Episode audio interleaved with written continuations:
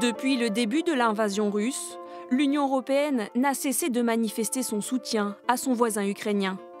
Dès le début du conflit, un fonds de cohésion exceptionnel a été créé en soutien aux réfugiés, le fonds CARE, qui permet aux États membres d'utiliser des ressources en provenance du fonds FEDER et du fonds FSE, pour aider directement les millions de personnes fuyant l'Ukraine.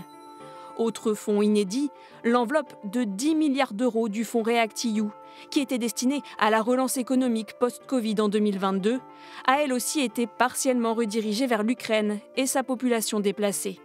Au total, ce sont 17 milliards d'euros qui ont déjà été débloqués pour permettre aux Ukrainiens de se loger, de se soigner ou encore d'avoir accès à l'éducation dans leur pays d'accueil.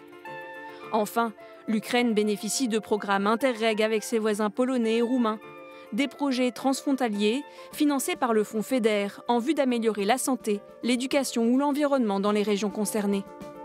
Mais le soutien financier de l'Union européenne ne se limite pas à la mobilisation des fonds de cohésion.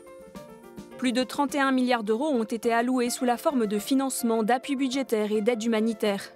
Près de 10 milliards d'euros ont été mis à disposition sous la forme de subventions, de prêts et de garanties fournis par les États membres de l'UE. Et 27 milliards ont eux été envoyés pour soutenir l'armée, la former et envoyer des armes sur le sol ukrainien. Au total, ce sont près de 85 milliards d'euros qui ont été versés sur la période 2022-2023.